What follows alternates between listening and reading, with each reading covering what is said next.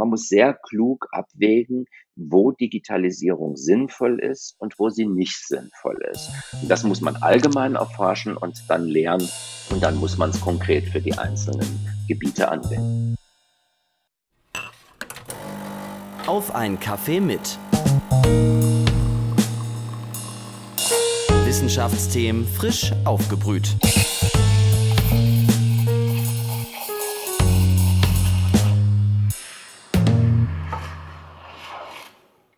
Hallo und herzlich willkommen zu einer neuen Folge Auf einen Kaffee mit, den Wissenschaftspodcast der Uni Leipzig. Mein Name ist Annika Seiferlein und ich bin Studentin an der Uni. Hier bei Auf einen Kaffee mit geht es um die Forschungsthemen von WissenschaftlerInnen an der Uni Leipzig. Ihr bekommt hier also alle möglichen Wissenschaftsthemen aus den Geistes- und Naturwissenschaften frisch aufgebrüht. Das Thema Schule, das kommt ja vor allem seit der Pandemie immer wieder auf. Eine Frage, die da oft gestellt wurde und auch immer noch gestellt wird, ist die, wie kann man Schule digitalisieren? Und ja, wenn ich jetzt an meine Schulzeit denke, die ist natürlich noch nicht so lang her, dann fallen mir zum Thema Digitalisierung vor allem das ein. Sie fand so gut wie nicht statt obwohl sich unsere Schule sich sogar schon ja so ein, zwei Smartboards angeschafft hatte. Ihr wisst schon, die Teile, wo man irgendwie drauf rumtippen kann, wie so ein Tablet. Eigentlich ganz cool. Aber wie man die letztendlich benutzt und wie man sie auch schlau in den Unterricht integriert, das war dann leider meist nicht mit drin. Dominierend waren also auch bei mir ganz klassisch Tafel und Kreide. Und nicht zu vergessen, sie sind kaum wegzudenken, die Overhead-Projektoren. Puh, also ja, nochmal ganz schnell zum Lehrerzimmer flitzen, weil man doch immer diese Folie vergisst, die man fürs Referat eigentlich braucht, um nochmal was draufzuschreiben und so. Naja, und dann ging das ein oder andere da auch oft schief, zum Beispiel, wenn man aus Versehen den permanenten Folienstift benutzt hatte. Naja, ich weiß nicht, ob ihr das auch noch kennt, aber das war bei mir irgendwie ziemlich oft der Fall. Naja. Aber wir wollen hier ja nicht so sehr in der Vergangenheit schwelgen, sondern nach vorne blicken und darüber reden, was dafür getan wird, dass sich daran endlich etwas ändert. Dafür darf ich meinen heutigen Gesprächspartner Dr. Jürgen Ronthaler ganz herzlich begrüßen. Er ist Direktor des Zentrums für Lehrerinnenbildung und Schulforschung. Hallo, Herr Dr. Ronthaler, schön, dass Sie heute im Podcast dabei sind. Hallo, Frau Seifelein. Und ich freue mich, dass ich die Möglichkeit habe, darüber zu sprechen, was an der Universität Leipzig getan wird, um in der Lehrerbildung eben genau die Missstände zu beheben oder zumindest die Situation zu verbessern, die Sie gerade beschrieben haben. Ja, sehr gerne. Wir freuen uns drauf. Als Direktor des Zentrums für Lehrerinnenbildung und Schulforschung bekommt er sowohl Einblicke in die Praxis an Schulen, gestaltet vor allem aber auch die Ausbildung von Lehrkräften im Lehramtsstudium entscheidend mit. Außerdem lehrt er als Literaturwissenschaftler am Institut für Anglistik und ist bekannt für seine Harry Potter Vorlesungen. Herr Ronthaler, bevor wir starten, Ja, äh, wie trinken Sie einen Kaffee denn am liebsten? ähm, mit Milch. Also ganz normaler äh, Filterkaffee mit Milch. Okay, damit kommt man dann auch gut durch den Tag, nehme ich an. Ja, Direkt zu Beginn machen wir eine kleine Schnellfragerunde zum Auflockern, so ein Entweder-Oder. gern. Antworten Sie einfach so kurz und intuitiv wie möglich auf die Fragen, also das Erste, was Ihnen dazu einfällt. Sind Okay. Sie bereit? Ja. Ja. E-Mail oder WhatsApp? WhatsApp, Kino oder Netflix? Kino, E-Books oder Taschenbuch? Taschenbuch, Kreide oder Smartboard? Smartboard, Entweder eine Stunde Candy Crush spielen oder eine Stunde Harry Potter lesen. Harry Potter lesen. Okay, sehr gut. Sie konnten sich äh, ganz gut schnell entscheiden, oder? Ja, das ist nicht sehr schwer. Ich habe ein bisschen gezögert bei Kreide oder äh, äh, Smartboard, aber äh, mittlerweile haben wir ja doch gelernt, mit der Zeit zu gehen. Eigentlich hätte ich sagen müssen, beide. Ich glaube, beides ist oft auch nicht verkehrt. Nee, denke ich auch. Das Zentrum für Lehrerinnenbildung und Schulforschung, kurz auch ZLS genannt, ist an der Uni ja für alles rund um das Lehramtsstudium zuständig. Das heißt, wenn ihr hier also an der Uni Leipzig stu äh, Lehramt studiert oder studieren wollt, dann ist das der Ort, an dem ihr beraten werdet und eure Lehre sowie auch Praktikumsplätze organisiert werden. Gleichzeitig gibt es auch den Fokus auf Forschung natürlich und ein großes Thema ist dort eben auch die Vorbereitung der neuen Lehrkräfte auf den Einsatz und den Umgang mit digitalen Medien. Also das ganz große Stichwort Digitalisierung, um das wir vor allem seit Beginn der Pandemie nicht mehr rumkommen und ja, nicht nur, wenn es um Schulen geht. Genau, bei uns wird es ja heute darum gehen, wie diese Thematik an der Uni angegangen wird und wie es in die Lehre einfließt. Bevor wir damit starten, würde ich gerne noch mal einen kleinen Blick auf die Schulen werfen, um zu verstehen, warum das überhaupt so ein großes Thema ist. Wie würden Sie denn sagen, wenn man auf einer Skala von 1 bis 10 das beurteilen müsste, wie gut stehen denn die Schulen in Deutschland in Sachen Digitalisierung da?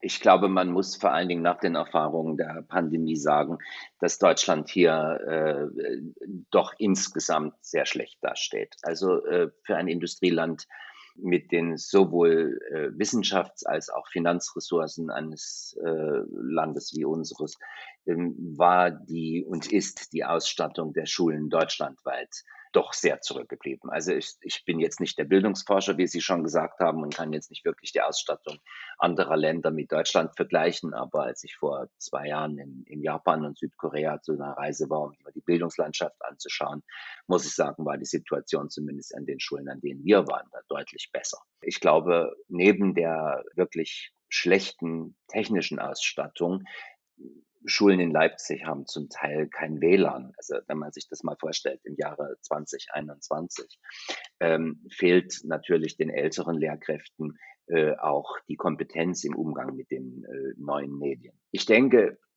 dass die Ausgangssituation wirklich nicht gut war, wiewohl natürlich die jüngere Generation von Lehrerinnen und Lehrern an der Universität schon seit langem mit diesen Medien in Kontakt kommt, also in, in vielfältigster Form. Auch die von Ihnen genannten Smartboards haben wir schon ungefähr zehn Jahre in unserer Didaktik-Ausbildung äh, eingesetzt und äh, die Schülerinnen und Schüler kommen damit dann schon auch in Kontakt, wenn sie vorgehalten werden. Aber das ist ja nicht alles. Ja, gerade jetzt in der schwierigen Pandemiesituation brauchte man eben starke Internetverbindung. Man brauchte vielleicht auch persönliche Geräte wie Tablets und so. Und das ist leider alles nicht da gewesen und ist auch jetzt noch nicht da. Sie meinten in einem Interview mal, dass Corona uns zehn Jahre in die Zukunft katapultiert habe. Werden die SchülerInnen von heute also in Zukunft mehr mit digitalen Medien zu tun haben, also auch ohne Corona? Davon gehe ich aus. Also erstens haben alle Beteiligten gelernt, dass äh, erstmal die Grundausstattung der Schulen, wie zum Beispiel eben mit WLAN oder eben auch mit nötigen Geräten, von großer Bedeutung ist. Und natürlich haben alle Lehrkräfte an den Schulen äh, in diesem Jahr zwangsläufig läufig lernen müssen, ähm, mit den modernen Medien umzugehen und das entweder in Selbstlernprozessen äh, oder aber unter Anleitung verschiedener Mentoren dann auch gemacht. Und äh, in der Ausbildung wird natürlich auch verstärkt jetzt äh, Wert gelegt, flächendeckend digitale Lehre, hybride Lehre mitzuvermitteln und auch die Kompetenz, glaube ich, zu unterscheiden, wie bei Kreide oder Smartboard, wo äh, bestimmte Elemente der Präsenz ähm, mit Elementen des digitalen Lernens äh, verbunden werden können und Lernens natürlich. Also insofern glaube ich schon, dass da jetzt ein großer Schub kommt und es ist ja auch sehr viel Geld äh, bereitgestellt worden, um die Schulen auszustatten. Ob es nun wirklich zehn Jahre sind, wird sich zeigen, aber es wird ein gewaltiger Sprung sein. Es gibt da ja auch ein bisschen so einen Irrglauben, dass vor allem äh, SchülerInnen oder junge Leute eben, dass sie immer ein Handy in der Hand haben und da irgendwie immer aktiv sind, super bereit sind in Sachen Digitalisierung und so Medienkompetenz und dass da vor allem dann eher LehrerInnen oder Lehrkräfte eben nachholen müssen. Ähm, stimmt das dann so, dass die Jugendlichen da auch schon so bereit sind dafür? Also ich, ich glaube, das ist jetzt doch schon eine sehr extreme ähm, ähm, Betrachtung, die da üblicherweise auch in den Medien aufgestellt wird, als ob die Jugend äh, äh, sozusagen fähig wäre und die Lehrerinnen und Lehrer nicht. Wir haben ja in den letzten Jahren auch sehr viel junge Lehrer, gerade im sächsischen Schuldienst, angestellt und die sind natürlich mindestens genauso äh, geübt im Umgang äh, mit den Endgeräten, also was immer sie nun sein mögen, Smartphones, Smartboards oder, oder äh, Tablets oder sowas. Aber ähm, damit jeden Tag umzugehen, und das wissen wir ja alle selbst, bedeutet ja noch nicht eine Kompetenz zu haben, das in einem gezielten Unterrichtsgeschehen einzusetzen. Natürlich haben die Jugendlichen alle äh, in irgendeiner Weise entweder iPhones oder andere äh, Smartphones, aber ob sie sie auch nutzen können für das, was man ja zu einem Lehr-Lernprozess braucht, das bezweifeln wir. Also sie haben, sie haben das nicht alle, muss man auch sagen. Ne? Also viele haben auch diese Geräte nicht, mit denen sie es machen können. Jeder hat natürlich ein Smartphone. Aber die, die es haben, haben noch nicht notwendigerweise gelernt, äh, wie sie damit so umgehen und dass sie es sinnvoll auch zum Erwerb von Wissen einsetzen. Und das wäre ja eigentlich das, was wir brauchen. Und das ist natürlich auf der anderen Seite genauso. Wenn Sie jeden Tag eine WhatsApp schreiben oder immer zu WhatsApp schreiben, können Sie noch lange nicht vernünftig suchen, wenn Sie irgendein Wissen wollen. Also da hapert es. Ne? Es hapert an der Medienkompetenz. Ich glaube, die technischen Fertigkeiten des Umgangs mit den Geräten, die, sagen wir, bei älteren Menschen noch Angst erzeugen, ne? wie bediene ich so ein Teil, das wird mehr und mehr zurücktreten. Das wird nicht das Problem sein. Aber die bewusste Benutzung eines solchen Gerätes für andere Dinge als einer Kommunikation mit seinen Freunden, das will gelernt sein. Das sind ja dann eigentlich alles irgendwie Umstände, für, für die eine Lösung herkommen muss letztendlich. Und genau dafür ist ja das ZLS eigentlich genau der richtige Ort, denn dort werden ja die LehrerInnen der Zukunft ausgebildet. Ja, vielleicht äh, nicht ganz. ja, äh, also da muss, da muss ich jetzt mal noch ganz kurz was zu sagen. Also das Zentrum für Lehrerbildung und Schulforschung ist eine Art Verbindungsinstitution zwischen den eigentlichen Ausbildungseinrichtungen, die ja dann doch eher im Bereich der Fakultäten sind. Ne? Die Fächer liegen im Bereich der Fachfakultäten, äh, die erziehungswissenschaftliche Ausbildung und äh, die sonderpädagogischen und Grundschulausbildung liegen im Bereich der äh, Erziehungswissenschaftlichen Fakultät und wir verbinden die sozusagen. Aber natürlich haben Sie recht, wir können schon in dieser Verbindung auch mitgestalten und wir haben auch ein wichtiges Forschungsprojekt äh, Praxis Digitalis ein Projekt, das wir eingeworben haben im Rahmen der Qualitätsoffensive Lehrerbildung des Bundes ähm, und das sich eben ganz besonders mit der Digitalisierung in der Lehrerbildung und auch mit dem Transfer in der Praxis beschäftigt. Also insofern haben Sie recht, wir sind ein wichtiger Agent, aber natürlich auch nur im Verbund mit anderen. Ne? Vielleicht nicht ganz so pathetisch ausdrücken. ja, also man muss auch, man muss auch sehen, wir müssen die anderen mitnehmen, wir müssen das ja überall machen. Ne? Äh, also ich glaube, das Wichtigste, was wir gelernt gelernt haben, ist, dass es eine Querschnittsaufgabe ist, an der alle sich beteiligen müssen und nicht punktuell mal ein Seminar gelehrt wird. Das, äh, glaube ich, ist wichtig. Wir hatten ja gerade auch schon das Stichwort Digitalisierung jetzt mehrmals und so, dass da auch verschiedene Kompetenzen ineinander mit einfließen und es letztendlich nicht nur darum geht, ein Tablet richtig bedienen zu können. Können Sie vielleicht nochmal genau darauf eingehen, was mit Digitalisierung oder digitalen Kompetenzen gemeint ist, wenn das in der Lehrerinnenbildung vermittelt werden soll? Naja, zunächst fängt das an mit der Grundentscheidung, wann benutze ich digitale Elemente und wann benutze ich sie besser nicht. Also wie ist das Verhältnis von traditionellen Lehrformen, ja, Kreide, vielleicht auch, wenn es jetzt nicht mehr der Overhead Projector ist, aber vielleicht eben doch ein Beamer oder sowas. Und äh, wann äh, benutze ich interaktive äh, digitale Elemente? Wenn man diese Entscheidung fällt, muss man weitergehen und muss die Frage stellen, vielleicht auch vorher, was gibt es überhaupt an digitalen äh, Hilfsmitteln, an digitalen Konstrukten, die ich einsetzen kann? Das fängt natürlich damit an, dass die Beherrschung, äh, erstmal die technische Beherrschung der Geräte da sein muss. Natürlich auch, dass die Geräte da sein müssen müssen und vielleicht auch ein Internet. Äh, das wäre schon günstig. Und wenn man das aber abgesichert hat, dann muss man zum Beispiel gucken, welche, welche Apps gibt's für einen bestimmten Gegenstand. Ne? Und äh, dann muss man gucken, äh, wie kann ich die App jetzt sinnvoll ins Unterrichtsgeschehen an der Schule einbauen. Dann muss man sehen, ähm, wie kann ich die Schüler aktivieren, hier vielleicht außer der Benutzung auch ein bisschen weiterzudenken. Ja, also das dann selber auch vielleicht zu Hause auszuprobieren.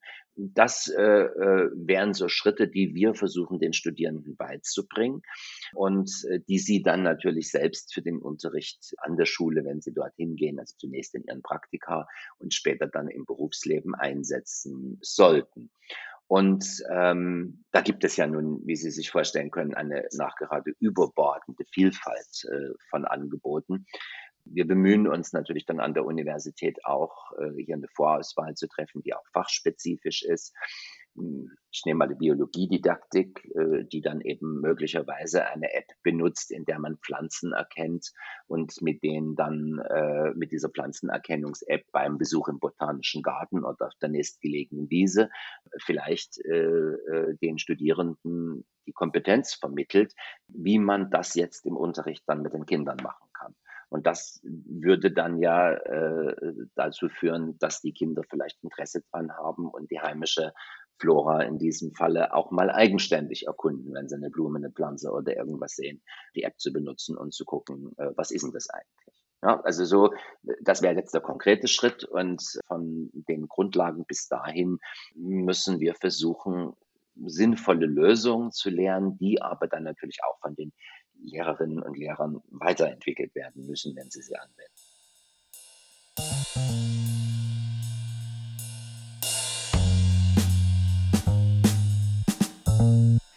Und wenn man jetzt die Digitalisierung wissenschaftlich begleitet, Sie haben schon gemeint, dass dort sehr viele Möglichkeiten gibt. Also wo fängt man denn da an? Also wo sagt man, das ist jetzt wichtig, dass wir es dort ansetzen und dann können wir so weitermachen?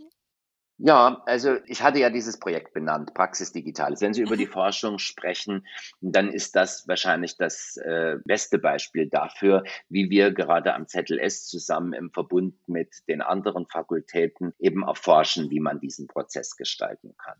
Und äh, Praxis Digitales ist ein Projekt, in dem wir zunächst äh, einer, ja, also als Grundlage für die Vermittlung von digitalen Kompetenzen eine bald verpflichtende Vorlesung an der Universität im Lehramt einführen, die im Rahmen eben der vom ZLS verantworteten Lehre gehalten wird, in der mediale und digitale Grundkompetenzen allen Studierenden gelehrt werden. Das wird im Verbund mit politischer Bildung getan, aber äh, wir wollen uns mal auf die Medienbildung konzentrieren. Also das haben dann alle Studierenden in ihrem Studium mitbekommen. Dazu gibt es dann auch noch Seminare, die das vertiefen im Rahmen dieses zentralen Moduls. Und dann wird das auf die einzelnen Didaktiken, die sich im Projekt beteiligen, sozusagen ausgerollt, konkretisiert. Und da haben wir die bildungswissenschaftliche Fakultät drin, die zum Beispiel versucht, diagnostische Kompetenzen mithilfe eben solcher Digitalisierung aufzubauen. Also wie kann ich über digitale Medien diagnostische Kompetenzen in der Beurteilung der Schülerinnen und Schüler erwerben? Ne? Das wäre so ein Punkt, den wir hier beibringen. Das zweite wäre die Sportdidaktik zum Beispiel. Das bietet sich auf den ersten Blick nicht so an. Ne? Sport, äh, Digitalisierung, weil wir ja denken, da turnt man oder spielt Fußball. Nein, auch da wird im Teilprojekt Sportdidaktik äh, zum Beispiel Digitalisierung und Inklusion verbunden. Inwieweit kann man eben gerade solches großes Thema wie inklusiver Sportunterricht mit Digitalisierung, mit digitalen äh, äh Aspekten verbinden? Das erforschen da meine Kollegen. Naja, und dann gibt's die allgemeine Medienpädagogik. Äh, da würde man eher so die generellen Grundlagen äh, äh, erforschen, bis hin vielleicht zu eben philosophisch-ethischen Fragen, wofür ist das Ganze gut, wen blendet man aus? Also ich meine, die Digitalisierung ist ja nun auch nicht die Lösung für alle Probleme. Ja, also so würden die Einzelbereiche immer Bausteine äh, erforschen, die dann in der Lehre implementieren. Die Studierenden würden es zunächst theoretisch und dann in ihren Praktika direkt praktisch ausprobieren, so dass der Forschungsprozess auf den Teilgebieten dann äh, letztlich zusammensetzbar ist und äh, wir dann vielleicht auch versuchen, neben den im Projekt äh, beteiligten Fachdidaktiken und Kolleginnen und Kollegen andere zu finden. Das klingt super spannend, dass da so viele unterschiedliche Ansätze bei den unterschiedlichen Fächern auch gibt letztendlich. Welche Unterrichtselemente finden Sie denn spannend oder können Sie da noch mehr darauf eingehen, was so neue äh, Sachen bezüglich digitale Medien gibt? Also zum Beispiel auch so Experimente im Chemieunterricht oder ich weiß nicht, gibt es da in die Richtung auch schon was? Wir haben äh, jetzt die Biologie, das hatte ich Ihnen schon äh, genannt, hier im Projekt mit drin, aber natürlich äh, gibt es auch Digitalisierungsprozesse in den MINT-Fächern und in anderen MINT-Fächern. Aber eben auch hier würde zum Beispiel greifen, dass man guckt, äh, welche Apps gibt es jetzt, äh, speziell auch für den äh, äh, Unterricht, sagen wir mal, in Chemie oder Physik oder auch Mathematik. Da haben wir ein anderes Projekt mit der Telekom, in dem wir da, also das bauen wir gerade auf, in dem wir das erforschen wollen. Da wollen wir eben äh, mit äh, iPads und 100 Apps pro iPad äh, an die Schulen gehen und mit den Lehrerinnen und Lehrern direkt ausprobieren, unter Anleitung natürlich geschulten universitären Personals, was man da machen kann. Und da ist zum Beispiel, also gibt es Apps ja zu allem, was Sie sich vorstellen können, ja, in, der, in, den, in den Naturwissenschaften. Erstmal kann man ja auch digital Experimente machen. Ja. Dann kann man mit dem Periodensystem die habe ich gestern gerade gesehen, eine App, die das Periodensystem den Schülerinnen und Schülern nahebringen soll, aufrufen, mit denen sie dann spielerisch umgehen. Ich meine, das ist ja auch ein ganz wichtiger Punkt, ne? dass über die Apps, äh, und hier knüpft es an etwas an, was Sie vorher gesagt haben, an die Lebenswirklichkeit der Schülerinnen und Schüler rankommt, die ja vielleicht mit dem Computer und mit dem Handy eher spielen als dass sie es für andere Dinge benutzen, so dass man also diese spielerische Kompetenz mit benutzt, um Wissen und Kompetenzen zu generieren. Ja, oder in der Mathematik kann man eben doch auch äh, relativ trockenen Stoff vielleicht sinnlich mit Hilfe so einer App darstellen. Ne? Also so müssen Sie sich das vorstellen. Natürlich äh, ersetzt die App nicht das reale Experiment in der Chemie. Das wird wohl nicht möglich sein. Inwiefern verändert sich durch die Digitalisierung das Verhältnis von LehrerInnen und SchülerInnen? Also wie werden darauf die Lehramtsstudierende vorbereitet? Gute Frage. Äh, das gestaltet man ja ein Stück weit selbst. Also ich kann nach anderthalb Jahren äh, digitalem Unterricht an der Universität sagen, dass ich natürlich niemals aufhören werde, digitale Elemente einzubeziehen. Das habe ich allerdings auch vorher gemacht. Aber dass mir doch äh, der alte, gute Unterricht mit den Studierenden in meinem Falle, inklusive der frontalen Vorlesung mit 500 Studierenden im Hörsaal, deutlich lieber ist, als zu Hause bei mir zu sitzen und und äh, auf irgendeinem Kanal, ich habe Blumen genommen, dann meine PowerPoints äh, zu übersprechen und die ins Netz zu stellen. Das kann man als Hilfe machen, aber es ersetzt es nicht. Und ich glaube auch, dass der menschliche Kontakt in Lehr-Lernprozessen unersetzlich ist. Und wer das immer noch nicht gelernt hat, äh, der tut mir dann auch wirklich leid. Also wer wirklich immer noch glaubt, dass E-Learning die Zukunft ist, ähm, sorry, da könnte man mal eine Umfrage an der Uni starten, wer das noch glaubt. Also ich denke, dass es das Verhältnis nicht verändert, sondern dass es Teile sind, äh, die man einbezieht, um, um äh, generell vielleicht Unterstützung äh, zu gewähren. Und ähm, ja, auch gerade im inklusiven Kontext kann man, glaube ich, sehr viel darüber machen. Ne? Aber man sollte vielleicht wirklich am persönlichen Kontakt äh, in der Lehre festhalten. Sie haben ja schon ein bisschen skizziert, wie so der ideale Unterricht dann quasi für Sie aussieht. Also ist das auf jeden Fall so ein hybrides Modell für Sie dann? Ja, wenn Sie unter Hybridität verstehen, dass man eben in vielfältiger Form, und auch nicht immer, ja, sondern im Rahmen von Sequenzen von Semestern bei uns oder eben an der Schule Halbjahren digitale Elemente einbezieht, ja. Äh, dann glaube ich schon, dass das ganz wichtig ist. Das muss nicht in jedem Kurs sein. Ähm, das muss man gucken. Das ist dann wirklich sehr gegenstandsabhängig. Äh, was ich mir hybrid für die Lehre nicht vorstellen kann, das hat die Universität ja versucht, ich glaube nicht, dass es funktioniert, ist, dass man Räume hat, in der dann äh, ein paar Studierende sitzen oder an der Schule ein paar Schüler sitzen und die anderen sitzen da am Computer und die Lehrenden versuchen, das jetzt zusammenzukriegen. Also das halte ich für ein von vornherein zum Scheitern verurteiltes Modell sondern man spricht dann natürlich immer stärker zu denen, die im Raum sind. Ne? Und die, die im Raum sind, sind eben die erste Ansprachegruppe. Die zweite Ansprachegruppe sind die dann auf den Kacheln am Bildschirm, die dann die Kameras nicht anhaben, aus welchen Gründen auch immer, äh, sieht man gar nicht mehr. Das heißt, man muss, wenn man allein ist, dann zeitgleich den Chat sondieren und muss vorlesen, was da steht, weil die im Raum sind ja nicht. Und äh, das ist ein derartiges Kuddelmuddel. Also wir haben das mal probiert, äh, da ist es dann schon besser sie machen es ganz digital. Sie haben vorhin auch schon erzählt, dass die Lehramtsstudierenden in den Prozess eingebunden werden, indem sie die Unterrichtselemente dann quasi selbst anwenden. Funktioniert es dann einfach in den Praktika, dass sie dann damit in die Schule gehen, oder? Ja, die Theorie ist, dass es also zunächst ausgehend von, also in diesem Projekt und generell unsere Idee, dass ausgehend von diesen Grundkompetenzen, die Sie eben in einer Pflichtvorlesung erwerben, äh, Sie das dann angeleitet in den jeweiligen Didaktiken und natürlich auch Fachwissenschaften und der Erziehungswissenschaft vertiefen. Und wenn Sie dann selbst in die Praktika gehen, äh, praktisch exemplarisch anwenden und dass wir dann über ein elektronisches Portfolio sozusagen eine Sammlung anlegen von den äh, ja, von den experimentellen Dingen, die sie vielleicht gemacht haben, von den Versuchen, wie sie damit äh, umgegangen sind an der Schule mit Schülern, so dass das eben auch ein, ein sehr praktischer Lernprozess ist. Wir haben aber nicht nur das. Also es ist jetzt nicht nur so, dass wir diese Projekte bauen. Wir versuchen eben auch Transferprojekte zu machen, wie eben äh, an, direkt an die Schulen zu gehen mit unseren Studierenden und mit mhm. Kolleginnen und Kollegen.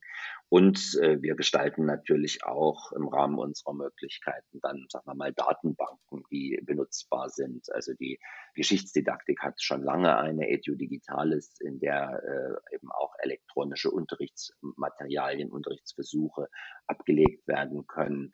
Wir bauen hier am ZLS gerade eine Datenbank auf äh, für die britische Literaturwissenschaft, ähm, so dass wir Lehrerinnen und Lehrern, Studierenden und Studier Studierenden auf einer Datenbank Texte zur Verfügung stellen, die bereits so strukturiert sind, äh, so gelabelt sind oder getaggt, wie wir es nennen wollen, äh, dass man gucken kann, welches Thema möchte ich mit welcher Klasse behandeln und welcher Roman, welche Kurzgeschichte, welches Gedicht, welches Drama in der britischen Literatur wäre dafür relevant. Und das wird dann äh, beschrieben, so dass man also hier über elektronische Medien auch Kompetenzen erwerben kann, was nehme ich für den Unterricht, aber natürlich auch Zeit spart, was ja ein ganz wichtiges Phänomen ist. Ja, also nur mal um auch dieses Projekt, das heißt Lit for School, ähm, ähm, anzureisen. Also auch solche Projekte machen wir natürlich. Und wie lange wird es denn dauern, diese ganzen Ansätze in die Klassenzimmer zu bekommen, dass man das so flächendeckend sagen kann? Also flächendeckend, das wird schon noch eine Weile dauern. Ne? Also es wird ja schon flächendeckend eine Weile dauern, bis jede Schule hinreichend WLAN hat. Und das ist ja nicht nur eine Frage. Man muss das ja auch immer zu Ende denken. Wenn Sie an eine Stadt wie Leipzig denken, wenn Sie jetzt alle Schulen mit WLAN ausstatten und äh, die alle in irgendeiner Weise digital unterrichten wollen, brechen die Netze zusammen. Man muss ja davor erstmal die ganzen Netzkapazitäten auch schaffen, diese äh, Transmission ne, äh, ermöglichen. Da äh, nützt nichts, wenn Sie eine paar Ecken 5G haben. Sie müssen das dann schon flächendeckend machen und so, dass nicht, wenn eine Schule äh, dann mal digital geht, im ganzen Umfeld äh, die Telefone ausfallen und der Fernsehempfang weg ist. Äh, also ich meine, das ist ja wirklich eine gigantische äh, Aufgabe und da sind andere Länder vor uns, aber gelöst haben sie es auch nicht, glaube ich.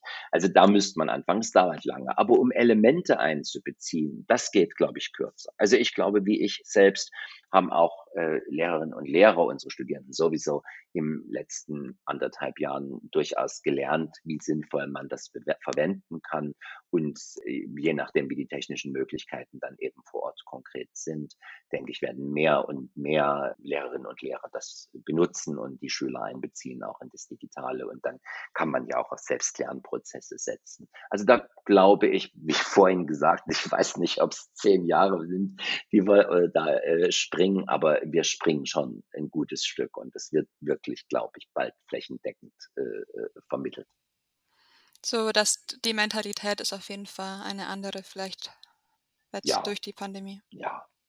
Gucken Sie mal, wir haben 1000, wir haben 6000, fast 7000 Studierende im Lehramt im Augenblick an der Uni, ne? Insgesamt so.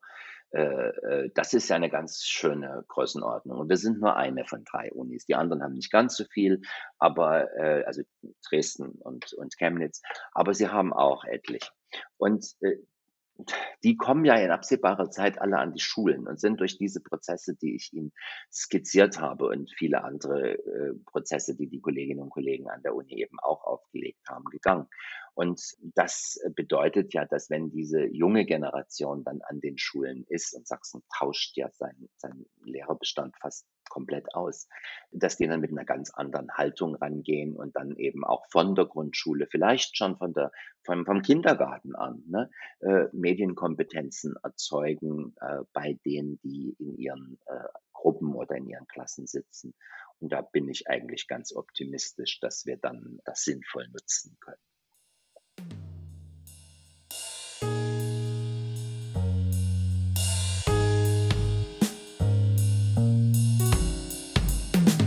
Wir haben jetzt ja auch viel über ja, Digitalisierung gesprochen eben und Medienkompetenz ist aber wahrscheinlich ja nicht das Einzige, was gute LehrerInnen ausmachen sollte. Das ist letztendlich ja nur was Ergänzendes, oder?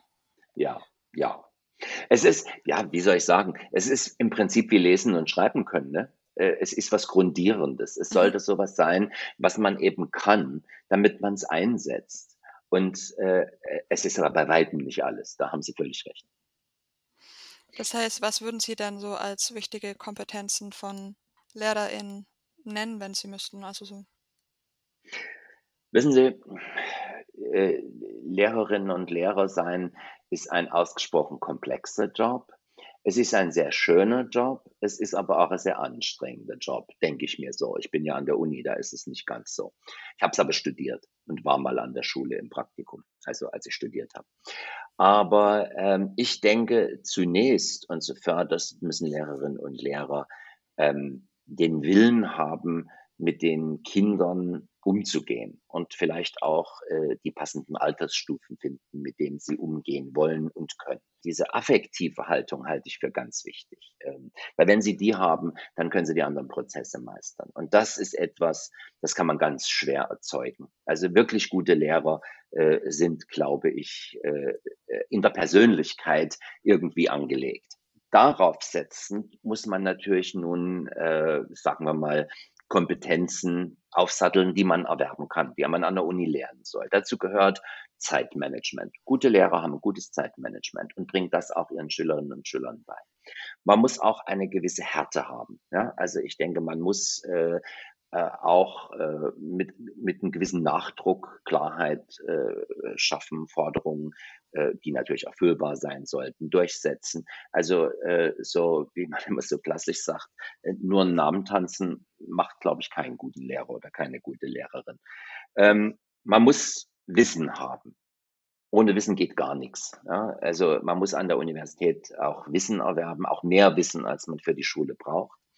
Und natürlich muss man äh, persönlichkeitsdiagnostische Kompetenzen haben. Also man muss schon auch psychologisch äh, und sozial beurteilen können, in welche Situation äh, Schülerinnen und Schüler sind. Und das ist ja in unserer zunehmenden Maße diversen Gesellschaft auch nicht ganz einfach. Das ist das eine. Dann braucht man Hilfe. Also mal allein schafft man es nicht. Ne? Die Schulen brauchen Unterstützung aller Art, Sozialarbeiter, Psychologen, ähm, was weiß ich. Ähm, man muss auch managen können. Allerdings fehlt den Schulen hier eben auch etwas, was ich denke, würde die Schule besser machen. Und das sind Manager, dass man also die Lehrer mehr auf ihr Kerngeschäft des Umgangs mit Schülerinnen und Schülern und nicht in irgendwelche bürokratischen äh, Prozesse verstrickt. Das braucht man auch. Und das würde auch helfen. Und das alles würde nicht jeden Menschen zum guten Lehrer machen, aber doch viele.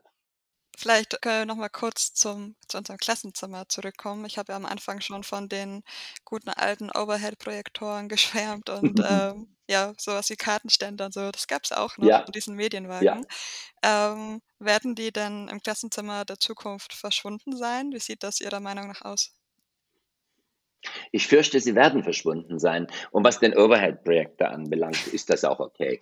Also den kann man leicht ersetzen. Ne? Also man muss nicht mehr, wie Sie sagen, auf dauerhafter Folien schreiben oder sowas. Das kann man ersetzen mit moderner Technik, die über einen Beamer etwas äh, projiziert, was Sie entweder mit der Hand auf ein, ein Pad schreiben oder ähm, in den Computer eintippen. Äh, das das äh, ist, glaube ich, dessen Tage sind gezählt. Was ich bedauerlich fände, ist, wenn die alten Karten verschwenden. Es ist doch ein gewaltiger Unterschied, ob Sie, was weiß ich, Russland auf dem Laptop oder auf dem iPad sehen oder ob Sie so eine riesige Karte haben, die Ihnen ja auch schon optisch die Dimension eines solchen Landes verdeutlicht. Oder nicht die USA, ist völlig wurscht. Oder die Weltkarte. Ich denke, man sollte nicht leichtfertig sagen, bloß weil man es mit einem Klick auf dem Bildschirm rufen kann, äh, ist, es, ist es altmodisch. Und äh, vielleicht ist es auch schön, äh, auf der gleichen Größenordnung äh, mit einem Beamer oder äh, Quatsch, mit einem, so einem elektronischen gar mit einem Stock auf, ein, auf die Elemente des Periodensystems zu verweisen. Ich weiß es nicht. Wenn ich an der Schule wäre, ich würde darauf nicht verzichten wollen. Ebenso wenig wie auf die Tafel. Also die Digitalisierung einige Vorteile, aber sie kann auch nicht alles ersetzen, Ihrer Meinung nach. Also ich, Sie haben mich gefragt, ob ich äh, Bücher äh, über, was weiß ich, äh, irgend so ein Lesegerät oder lieber doch als Taschenbuch lese. Ich lese lieber als Taschenbuch. Ich bin natürlich auch eine Generation, die damit groß geworden ist. Aber ich glaube, das haptische Sinnliche ist ein ganz entscheidender Teil eben auch äh, der äh, Präsenzsituation des Lehrens. Und äh, Sie sehen das ja schon da drin, äh, wenn Sie jetzt zum Beispiel, äh, wenn Sie eine große Tafel haben, können Sie die Karte natürlich auch auf so eine große Tafel über elektronische Medien beamen, klar. Aber wenn Sie sie vorne haben, äh, dann gucken die Kinder auf Sie. Wenn Sie sagen, machen Sie es mal auf Ihrem, auf Ihrem äh, Smartbo äh, Smartphone oder machen Sie es auf irgendeinem Tablet, dann gucken die nicht auf Sie. Ja, dann gucken die runter. Und ich denke, das sind schon so, so Interaktionen, äh, die sind ganz wichtig. Und ähm, man darf eben bei all dem auch nicht vergessen, äh, zu sehr im Digitalen hängen heißt natürlich auch Bewegung, äh, äh, Haltung und sowas sehr einengen. Und das, äh, das sollte man auch nicht. Also wie gesagt, ich kann immer nur wieder sagen, man muss sehr klug abwägen, wo Digitalisierung sinnvoll ist und wo sie nicht sinnvoll ist. Und das muss man eben, Sie hatten mich vorhin gefragt, was wir eben auch erforschen. Das muss man allgemein erforschen und dann lernen und dann muss man es konkret für die einzelnen Gebiete anwenden. Das war unsere Folge mit Dr. Jürgen Rundheiler. Er ist Literaturwissenschaftler und als Direktor des Zentrums für Lehrerinnenbildung und Schulforschung hat er uns Einblicke gegeben, wie die Lehre an der Universität Leipzig aussieht, wenn es um Thema Digitalisierung im Lehramt geht. Und ja, beim Thema Digitalisierung würde ich sagen, stehen wir gar nicht mehr so sehr am Anfang. Da gibt es schon super viele spannende Ansätze, wie ich ähm, heute gelernt habe.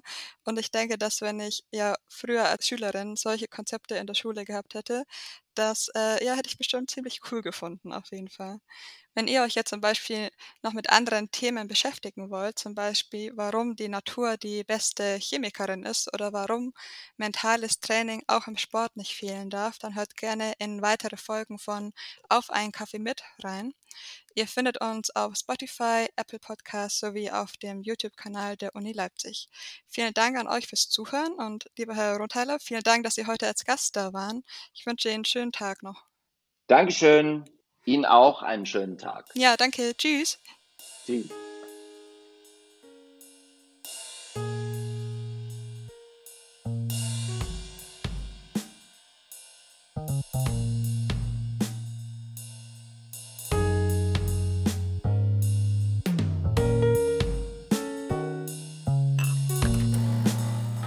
Kaffee mit. Wissenschaftsthemen frisch aufgebrüht.